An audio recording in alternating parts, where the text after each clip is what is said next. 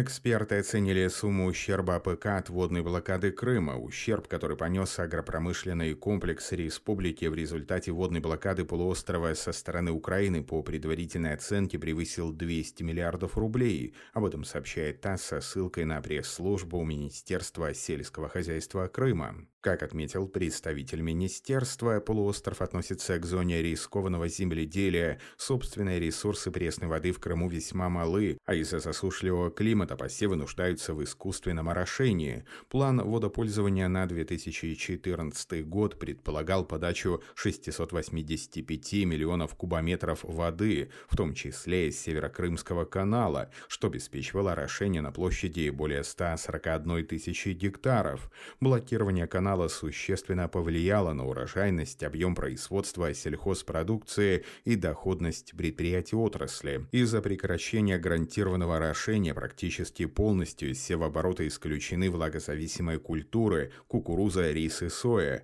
Значительно сокращены объемы производства овощей открытого грунта, отметили в министерстве. В России изменят законодательство в отношении ГМО. С 1 марта вступили в силу два приказа Минсельхоза России номер 650 и 655, которые определяют методику исследования генно-инженерно модифицированных животных и генно-инженерно модифицированных микроорганизмов, произведенных на территории страны. А с 1 сентября предполагается, что начнет действовать еще один приказ Минсельхоза номер 716, который касается исследования генно-инженерно модифицированных растений, выращиваемых в России, в том числе на предмет биобезопасности.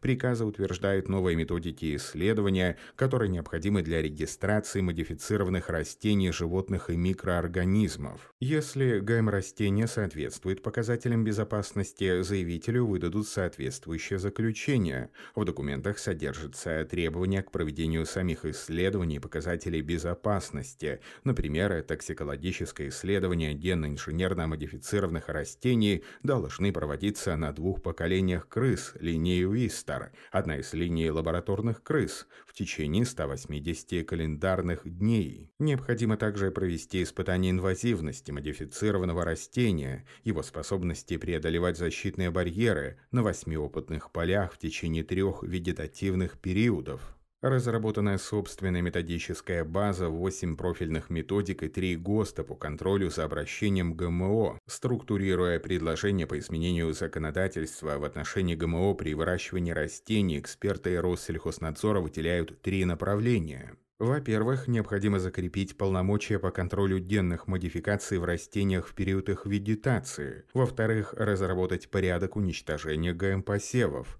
В-третьих, запретить выпуск в обращение зерновой продукции, полученной из ГМ-растений, выращенных в России. Также необходимо совершенствовать контроль генных модификаций в готовой растительной продукции. По итогам 2020 года Воронежская область признана лидером в России по объему инвестиций в АПК, информирует официальный портал органов власти региона. В 2020 году эффективная инвестиционная политика позволила привлечь в агропромышленный комплекс области более 51 миллиарда рублей. Благодаря рекордному показателю впервые обеспечена большая доля – 31% всех инвестиций в регионе. Кроме того, одновременно инвестиции инвестиции в переработку достигли максимального значения – почти 20 миллиардов рублей, что на 20% выше предыдущего очень высокого показателя – 16,5 миллиардов в 2017 году. В 2021 продолжается реализация 20 крупных инвест-проектов, стартовавших ранее, а также начнется реализация пяти новых. Будут введены в эксплуатацию не менее 10 объектов в 7 районах области, тепличные комплексы, животноводческие фермы, современное плодохранилище и другие. Одна из важнейших задач, стоящих перед областными властями в текущем году – реализация инвест-проектов как крупных, так и мелких компаний, крестьян крестьянско-фермерских хозяйств.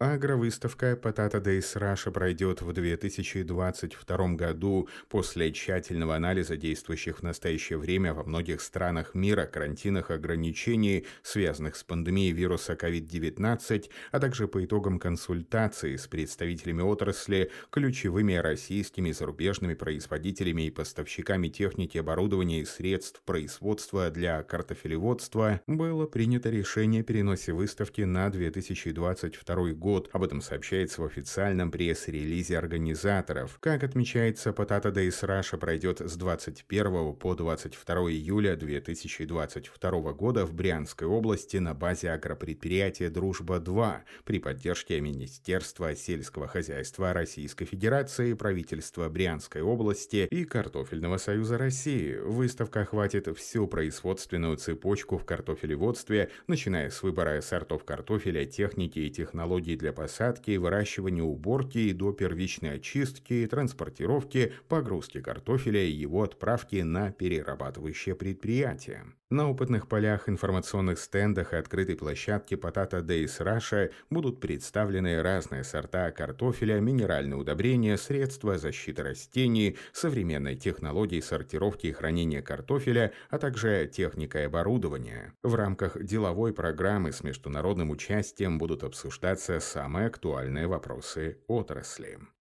Агроскоп оптимизировал веб-сайт Агрометео для аграриев. Агрометео предлагает множество инструментов для принятия решений информационной помощи для оптимальной защиты культуры. Для оптимизации рабочего процесса системы рабочиками были улучшены веб-сайт, база данных и программы моделирования. Возможна интеграция API в виде стандартизированных и понятных информационных систем с партнерами. Новый интерфейс AgroMaps показывает годовое и пространственное развитие инфекционных информационных рисков на карте. Кроме того, данные моделирования разработанных лет также доступны в виде интерактивных таблиц и графиков. Новые модели используются для развития северных оленей мониторинга болезни черной ветки. Агрометео является важным элементом с точки зрения оптимизации защиты растений и сокращения количества средств защиты растений, а также нарушения целей национального плана действий по защите растений. Веб-сайт вносит важный вклад в устойчивое экологически безопасное производство сельхозпродукции.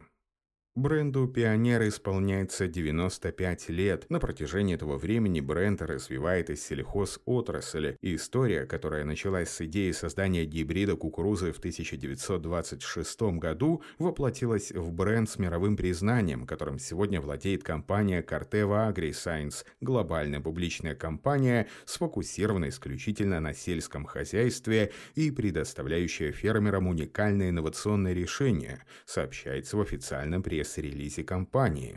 Уже почти век «Пионер» сфокусирован на постоянном развитии инноваций, чтобы результаты клиентов выражались в повышении производительности, применении более устойчивых технологий в земледелии и внедрении улучшений там, где ранее это казалось невозможным, с уникальными селекционными достижениями и технологиями, исторически доказавшими свою результативность, «Пионер» зарекомендовал себя как один из самых успешных и узнаваемых брендов в сельском хозяйстве.